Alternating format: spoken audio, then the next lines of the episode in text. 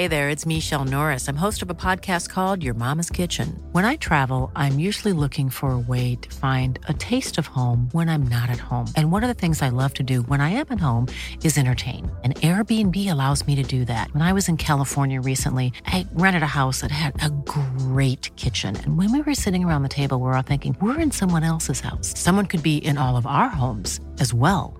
If you have a home, but you're not always at home, you have an Airbnb. Your home might be worth more than you think. Find out how much at airbnb.com/slash host.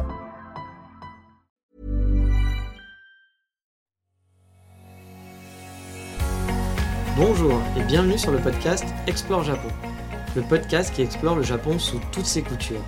Des conseils voyages, de la culture ou bien de la vie de tous les jours en passant par l'apprentissage du japonais, partons ensemble deux fois par semaine pour ce magnifique pays qu'est le Japon. Bonjour à tous, aujourd'hui je vous amène visiter un temple, et pas n'importe quel temple, non, le temple de la consommation. Enfin plutôt les temples de la consommation que sont les Yodobashi Camera et les Big Camera. Si vous n'êtes jamais allé au Japon, vous n'avez sûrement jamais entendu parler de ces enseignes nippones et c'est bien normal. Mais forcément, en allant au Japon, vous allez rentrer dans un de ces magasins et si vous vivez sur place, vous aurez là aussi forcément besoin d'y faire un, tour un jour ou l'autre, voire même souvent. Ces deux enseignes sont les équivalents en gros de la FNAC, enfin si on veut. Car là où la FNAC perd du pouvoir petit à petit face à Internet, où on trouve de moins en moins de choses finalement, à Paris maintenant, par exemple, les FNAC sont couplés à un Darty, les rayons sont de plus en plus petits, voire même parfois d'autres magasins sont couplés. J'ai vu par exemple à, Montparnasse depuis quelques années au sous-sol où avant ils vendaient des CD, maintenant c'est devenu un Uniqlo. Eh bien les Yodobashi et les Big Camera, eux, on trouve de tout et ils ont encore bien la power sur place. À la base, on y va surtout pour l'électronique, l'informatique, les appareils photo, mais vous pouvez y acheter votre frigo, votre fauteuil massant, des cahiers pour la rentrée des classes, voire même faire vos courses au sous-sol, car il n'est pas rare de trouver d'autres magasins en plus que ça pour les vêtements, des courses alimentaires, etc. Mais pourquoi faire une émission sur une FNAC, vous allez me dire? Bah Juste car c'est toujours un émerveillement de découvrir ces magasins pour les fans de high-tech. Si vous êtes un passionné de photo, vous allez adorer. On trouve tout là-bas, oui vraiment tout de tout. On peut tester tous les appareils photo, les derniers téléphones à la mode, plein d'accessoires qui sera très difficile de trouver dans une FNAC par exemple. Mais si par exemple vous avez envie d'acheter un petit clavier portable pour votre tablette, votre iPad, je ne sais quoi, bah, en France ça va être souvent difficile de pouvoir le tester. Internet c'est bien beau, mais pour essayer le rendu du toucher, bah, c'est compliqué, on peut pas se rendre compte si on aime bien toucher les touches. Bah, dans les Yodobashi ou les Big Camera, vous avez une forte chance de trouver une multitude de modèles vous allez pouvoir les, essayer. Et contrairement à la FNAC qui va être limitée à un ou deux modèles d'exposition, au Yodobashi Camera peut y avoir un rayon entier qu'avec des claviers par exemple. Honnêtement, pour le geek un peu que nous sommes, hein, on est tous un petit peu des, geeks, euh, bah, c'est quand même le rêve hein, de pouvoir voir tous ces, accessoires, toutes ces choses dans plein de domaines. Moi, les premières fois où je suis allé au Yodobashi Big Camera, je suis quand même passé pas mal de temps pas parce que ça, me faisait kiffer hein, de voir tous les derniers appareils photo à la mode, de voir euh, voilà euh, tous les accessoires débiles qu'on peut avoir. C'est chouette, franchement c'est chouette, ça permet vraiment de tester plein de choses. Et je parlais de la photo aussi, si un jour vous avez besoin de faire une petite beauté à votre appareil photo, un petit nettoyage dans les règles, eh bien là-bas, aucun problème. On vous le fera parfois gratuitement si c'est juste un petit coup de soufflette à passer ici ou là dans vos objectifs et votre appareil, ou bien ça peut vous coûter quelques yens et être très rapide si on vous fait un nettoyage complet. Mais ça coûte pas bien cher.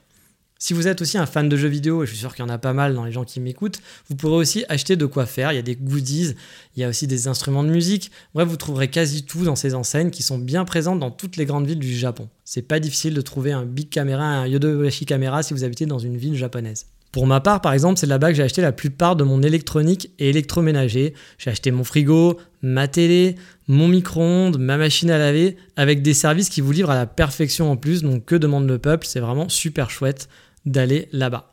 À savoir qu'en plus, ces magasins proposent souvent euh, bah, des machines de seconde main, donc qui vont être moins chères. Donc si vous avez un petit budget et que vous voulez vous installer au Japon, que vous voulez acheter une machine à laver ou un frigo, mais pour pas trop cher, que vous savez que vous n'allez pas forcément rester, ou que vous débutez, que vous voulez pas encore avoir le, must du frigo, bah, vous pouvez trouver dans ces magasins des secondes mains, donc des choses moins chères. Et pareil, vous pouvez revendre aussi euh, votre électroménager à Big Camera ou Yodobashi qui vous le rachètera pour pas trop cher, je pense, mais euh, voilà, ça permet bah, de s'en débarrasser. Car il faut savoir que les encombrants au Japon, c'est pas comme en France, c'est un peu compliqué. Euh, déjà, c'est payant. Il faut les faire passer. C'est-à-dire qu'ils vont vous donner une fourchette de date pour passer, genre dans deux semaines ou quelque chose. Donc, il faut prévoir à l'avance. Euh, c'est à mettre à certains endroits. Vous pouvez pas le placer devant chez vous. Moi, je sais qu'à Paris, les encombrants, c'est vrai que c'est quelque chose de très très bien. Là, si on fait la comparaison France-Japon, les encombrants en France, c'est 10 000 fois mieux qu'au Japon, en tout cas à Paris. Moi, à Paris, je vais sur un site internet, je dis que j'ai un frigo, je descends le frigo en dessous de chez moi. Le lendemain matin, ils sont venus me le chercher.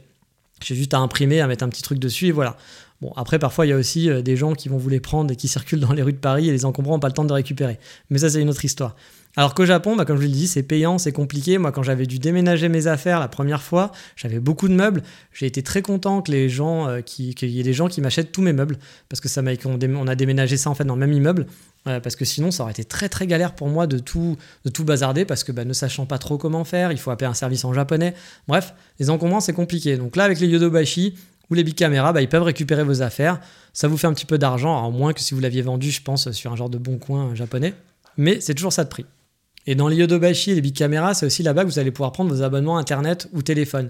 Les opérateurs ont des comptoirs et vous pouvez trouver votre pocket Wi-Fi ou votre abonnement téléphonique facilement sur place. Allez voilà, comparer, euh, comparer les différentes offres, comparer les différents téléphones. Donc bah, c'est là que vous allez faire. C'est comme si vous aviez Free, Orange et compagnie qui étaient réunis au même endroit pour faire votre abonnement.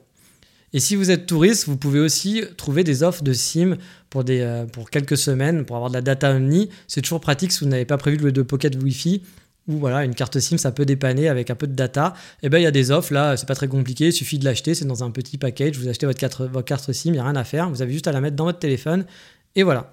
Là aussi, à titre d'exemple, moi j'ai fait ma connexion internet là-bas. J'avais un pocket Wi-Fi avec un abonnement de deux ans.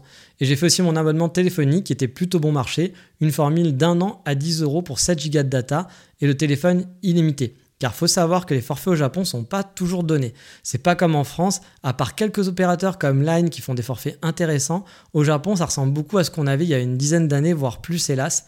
Le téléphone, les forfaits téléphoniques au Japon, c'est un peu ancien à old school. Hein. Il n'y a pas de l'illimité euh, giga euh, pour seulement 10 euh, euros par mois ou 20 euros par mois. Non, souvent ça coûte assez cher et vous allez être assez limité. Un autre petit conseil dont je vous ai déjà parlé dans des émissions précédentes, dans les big caméras, il y a parfois un service en anglais. Votre vendeur ne parlera peut-être pas, voire sûrement pas anglais suivant où vous êtes, mais par exemple, un jour, j'ai dû acheter ma machine à laver et vu que j'avais des questions un peu techniques, le vendeur a utilisé son téléphone et m'a mis en relation avec un service téléphonique en interne qui faisait la traduction en anglais-japonais. Je pouvais lui poser des questions en anglais et euh, bah, du coup, euh, ça traduisait, euh, la personne traduisait à son collègue au téléphone. C'était assez amusant à vivre au final, mais ça a bien fonctionné. Je l'ai même expérimenté pour la livraison de cette fameuse machine à laver. L'un de mes plus grands moments de solitude quand j'ai été au Japon, parce que j'ai dû discuter, enfin discuter, pas vraiment discuter, mais pendant 10 minutes avec un livreur japonais. Et vu qu'on n'arrivait pas à se comprendre et qu'il ne voulait pas lâcher l'affaire, au bout d'un moment, il a quand même eu la présence d'esprit d'appeler le service anglophone de Big Camera qui m'a rappelé dans la foulée, juste pour m'expliquer que le problème, bah, c'est qu'il était arrivé sur place euh, en avance. Voilà, et c'était, pas plus compliqué que ça. Mais du coup, ça m'a grandement aidé, sinon j'aurais bien galéré à récupérer cette machine à laver, je pense. Bref, vous l'aurez compris, c'est un peu un passage obligatoire si vous vous installez au Japon. Vous trouverez forcément des, choses à acheter, là-bas. Mais si vous êtes en mode touriste, bah, je vous encourage aussi à rentrer dans un de ces magasins. Parce que si vous êtes un peu geek dans l'âme, vous vous ferez sûrement plaisir à regarder tous les produits disponibles, voire même à vouloir acheter deux, trois conneries. Vous allez peut-être céder. Mais voilà, on en a fini avec le temple de la consommation japonaise et on va passer, bah, comme d'habitude, vous le savez, au coup de cœur du moment.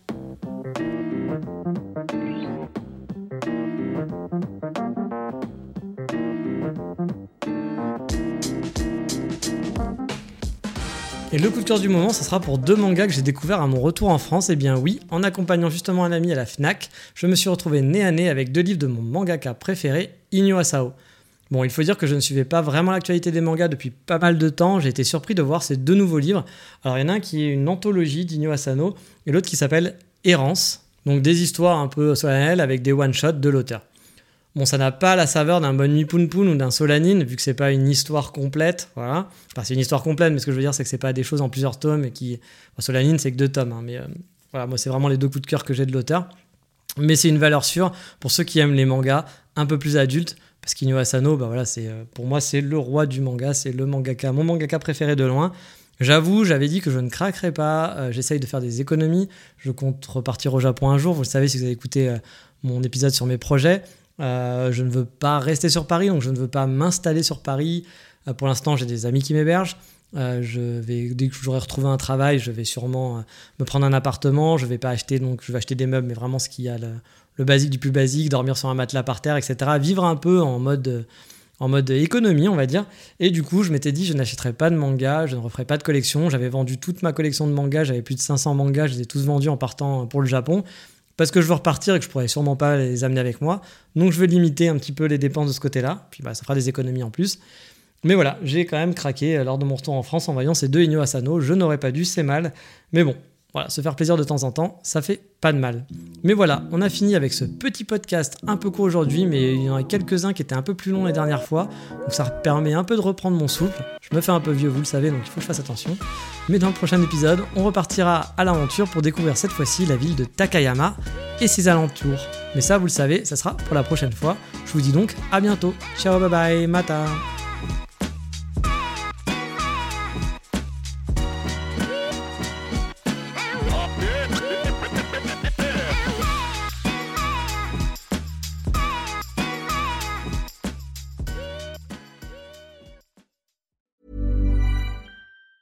Hi, I'm Daniel, founder of Pretty Litter. Did you know cats tend to hide symptoms of sickness and pain? I learned this the hard way after losing my cat, Gingy. So I created Pretty Litter, a health monitoring litter that helps detect early signs of illness by changing colors, saving you money and potentially your cat's life. Pretty Litter is veterinarian developed, and it's the easiest way to keep tabs on your fur baby's health right at home. Go to prettylitter.com and use code ACAST for 20% off your first order and a free cat toy. Terms and conditions apply. See site for details.